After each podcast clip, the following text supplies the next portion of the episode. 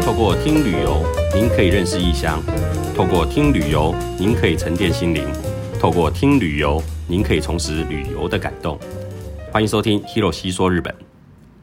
东京都一直都是背包客最常造访的地方，除了它是具有首都地位的第一大城市外，便捷的大众运输交通工具也是让大家频繁造访的主要原因之一。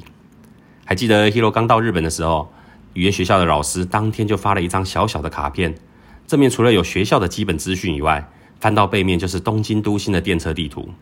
刚看到这个电车图的时候，还真的让人不知所措。对一个刚到日本留学、既青涩又懵懂的青年来说，根本就只是一张蜘蛛网。各式各样不同的路线交错在一起，又有一堆不会念的站名。我的日文能力也只有幼幼般的水准，还真怕日后通学的时候会不会因为迷路而被抓去卖掉呢？不过待了一阵子后才知道，这些担心都是多余的啦。随处都有大量的汉字，再加上良好的治安，让刚到日本的我住得很安心。但是也让我惊觉到。原来我自己的行情这么差，走在户外根本没有人要鸟我。语言学校老师也为了怕学生们迷路，在教我们看东京电车图的时候，第一个要我们记住的就是电车图中间的一个圆圈圈，它就是东京都内永远不会到终点的电车三手线。在东京，大家一定都搭过三手线的电车，它是东京都心最重要的铁道骨干，也是大家通勤通学的时候几乎都会搭到的线路。当年念的语言学校就位在三手线的高田马场车站附近。记得老师当时还告诉我们，只要搭上三手线，就不用担心走错月台或坐过站的问题了，因为这条线会一直绕圈圈，不管是顺时针绕还是逆时针绕，一定都会绕到高田马场。原本让人看了不知所措的电车地图，一旦知道怎么使用后，这张小地图就变成了重要度仅次于钱包的法宝了。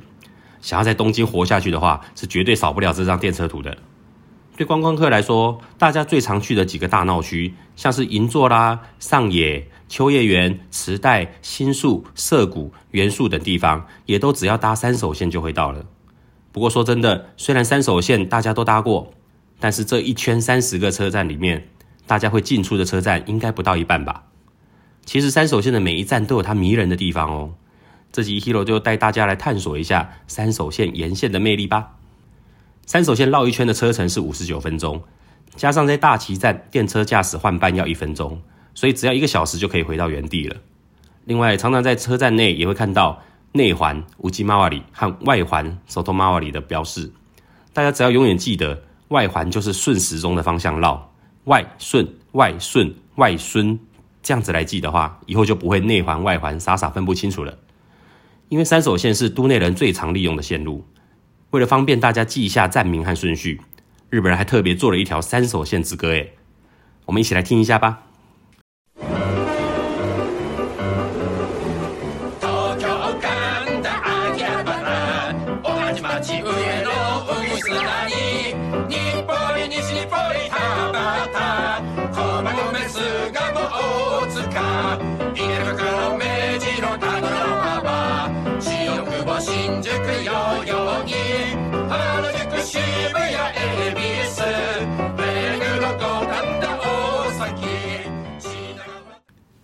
有听到几个车站呢？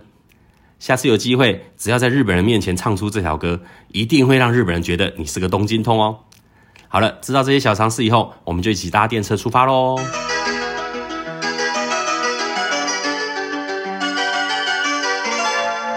次は日暮里、日暮里、お出口は左側です。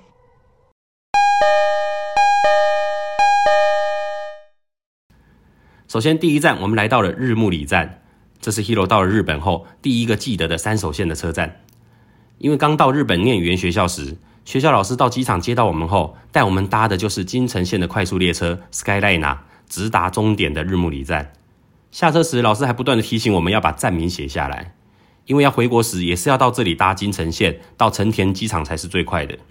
不过在东京念语言学校的那一年，日暮里车站对我来说就只是个转乘站而已。我连改闸口都不曾出去过，一直到了带团以后，才有机会去探索这个车站的周边。日暮里町是有很多小型的家庭工厂聚集而带动繁荣的地方，尤其是布料公司和布料批发商。大正初期到二次世界大战期间，这里的工厂都是直接批货给盘商的商业形态。战争结束以后，因为布料也被列为是管制配给品，所以店家们为了讨生活，才引进了管制品外的废材碎布料和美军提供的旧衣物来贩卖，进而形成了现在以 B to C 为主的商业形态。出了车站以后，步行大约三分钟就可以看到一条长约一公里的日暮里纤维街道。在这条路上，以纤维材料为主的贩卖店家和小型工厂加起来就有九十间左右。在日本，几乎找不到第二个纤维纺织产业如此密集的街道了。于是，日暮里町便以布料当成是小镇复兴的焦点，所以在道路两旁随处都可以看到上面写着“布的小镇”的旗帜。不仅如此，这几年也陆陆续续有皮革、纽扣、配件和缝纫用品等专门商店的聚集。换句话说，只要是穿戴在身上的物品，这里是应有尽有。所以，只要是针对设计、服饰或手工艺有兴趣的人，一定都会来这里挖宝找材料。以外，现在纤维街道也变成了很多外国观光客会专门造访的地方喽。当然，除了纤维产业是日暮里的亮点以外，日暮里町也是个有很多怀旧糖果、小零嘴的生产工厂聚集的地方。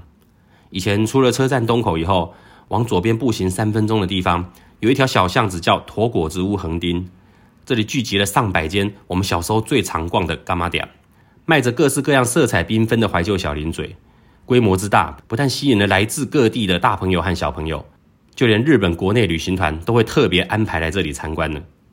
只可惜，后来因为便利商店的普及，再加上车站新增了一条新的铁路日暮里摄人线，车站周边进行了大规模的开发重整后，整条小巷子都被拆除了。过去最繁荣的时候，有一百六十间以上的干妈店，现在也仅剩下唯一的一家大屋商店还继续撑着。更可怜的是，店铺还躲在新盖好的车站旁边的大楼的二楼里，完全就是现代和过去的冲突，看了真的让人觉得有点落寞。现在在日本，这种怀旧糖果的批发商已经很少看到了。真的很希望店家能够把这个历史的回忆一直保存下去。喜欢怀旧零食的朋友，到这边大概也只要花三千块日元，就可以抱一箱的零食回家，真的是小个短袜哦。到了二十一世纪后，在日暮里这边生产怀旧小零食的工厂，也因为这些中盘商的消失，再加上饮食习惯的改变，几乎都倒闭了。幸存下来的小工厂，为了迎合时代的潮流，也纷纷的转型或是做一些改革，努力的帮自己找活路。丸文治果就是典型的代表。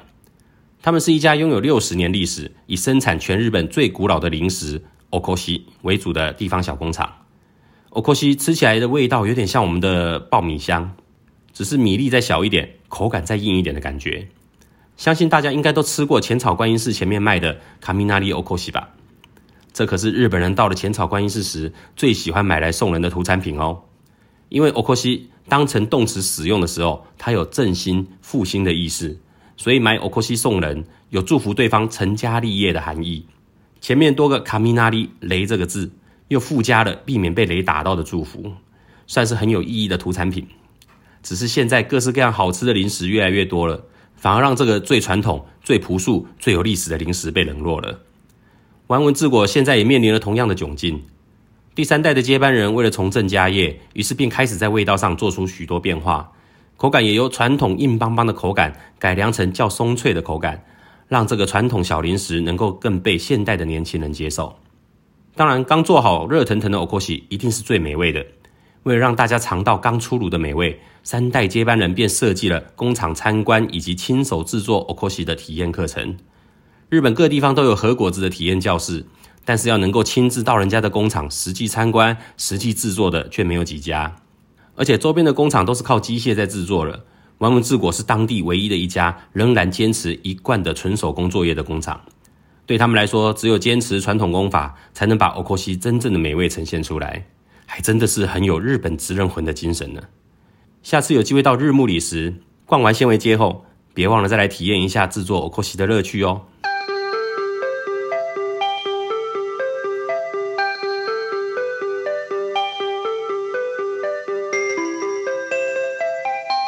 次は大崎、大崎。お出口は右側です。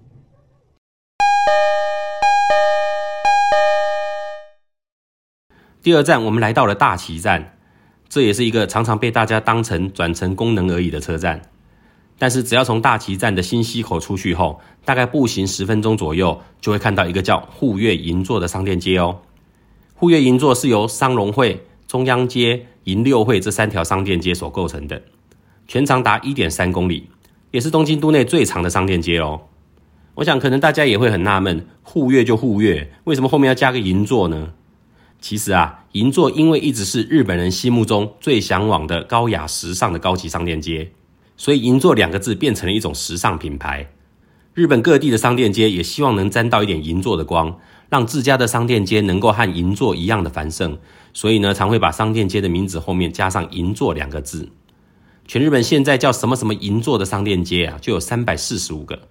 其中东京都就占了九十六个，像是十条银座商店街啊、王子银座商店街啦、富士银座商店街等等的，而户月银座商店街就是带动这种风潮的罪魁祸首。杭宁哇，我卖的！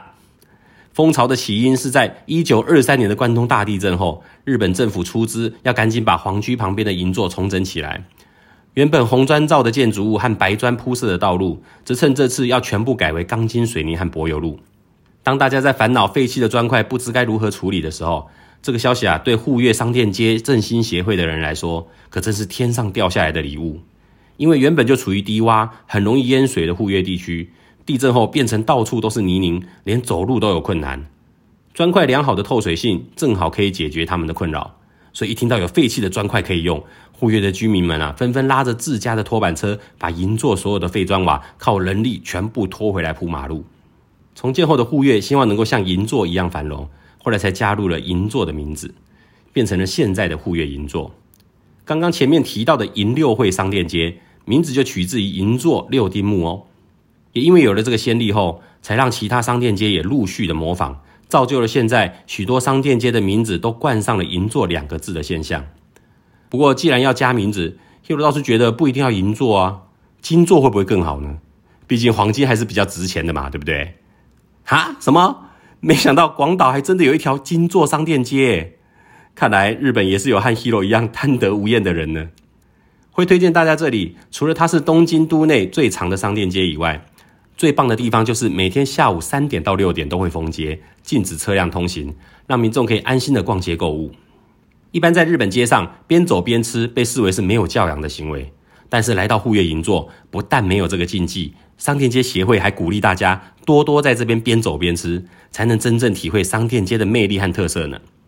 整条路上的餐饮店几乎都有提供小分量的外带，逛起来就好像逛台湾夜市的感觉。差别就在于周边的环境比台湾的夜市更干净、更漂亮就是了。要是能从街头吃到街尾，我想大概连明天早餐应该都可以省下来了。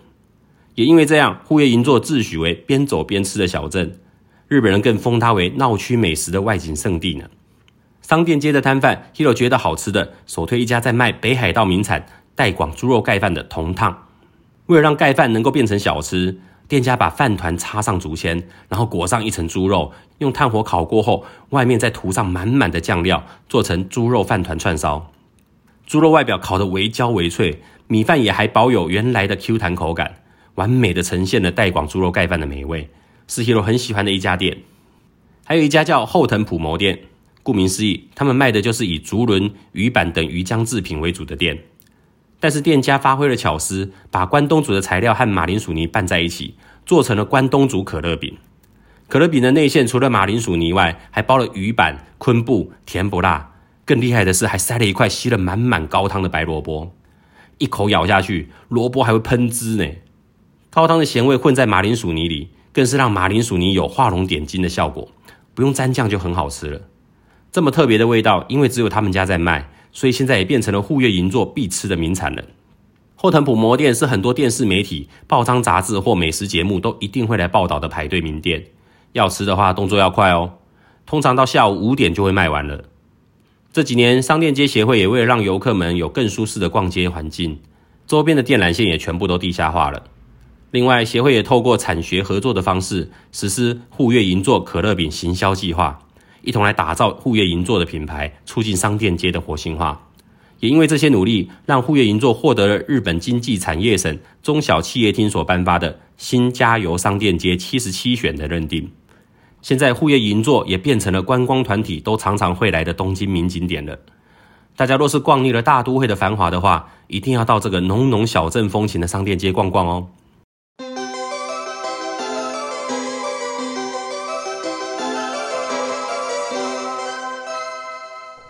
次は駒込、駒込、お出口は右側です。地下鉄南北線はお乗り換えです。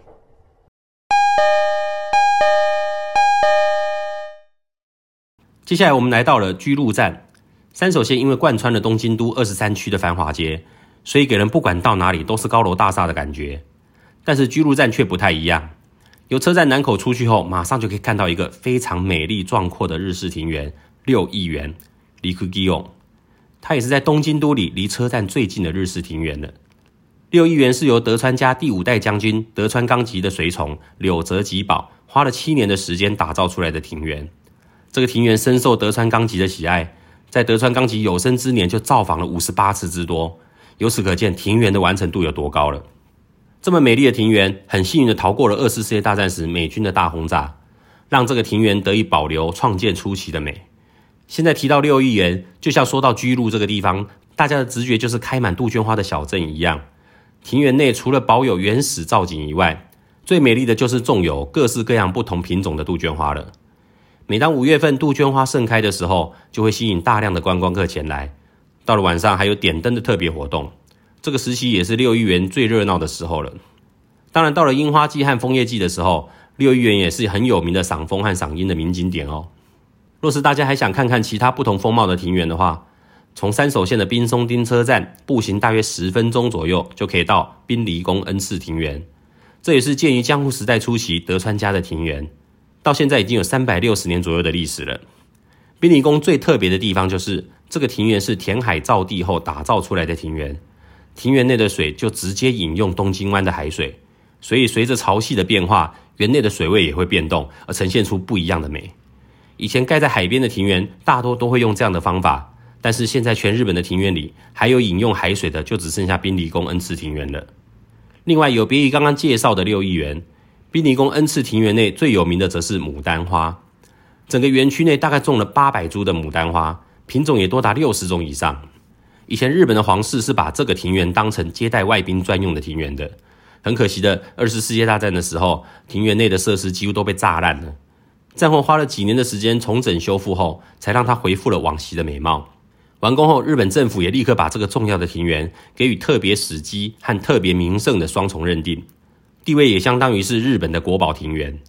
现在庭园内有四个茶屋，可以透过各个茶屋的不同角度，边喝茶边欣赏庭园风景，是非常值得一游的庭园。另外还有一个位于新宿车站东口出去后，步行十分钟会到的新宿御苑。这个庭园在明治时代时是由皇室的宫内厅所管辖的植物实验场，战后才开放给一般的民众参观。庭园非常的辽阔，总面积共有五十八公顷。大约有四座东京巨蛋这么大。园区里面包含了英式风景庭园、法式整形庭园、日式禅风庭园和中式楼阁庭园，再加上园区内还有一座温室植物园，也是可看性非常高的庭园。假日的时候啊，可以看到很多日本人会带着小孩坐在草皮上晒太阳、放风筝，慵懒的享受假日生活的另一面，算是和老百姓最亲近的国民公园了。尤其到了樱花季的时候，庭园里有六十五种品种、一千三百棵的樱花树，会依照不同的时间开花。所以新宿御苑的樱花可以从四月上旬一直欣赏到五月中旬左右。也因为这样，新宿御苑被列为是日本樱花名所百选的其中一个哦。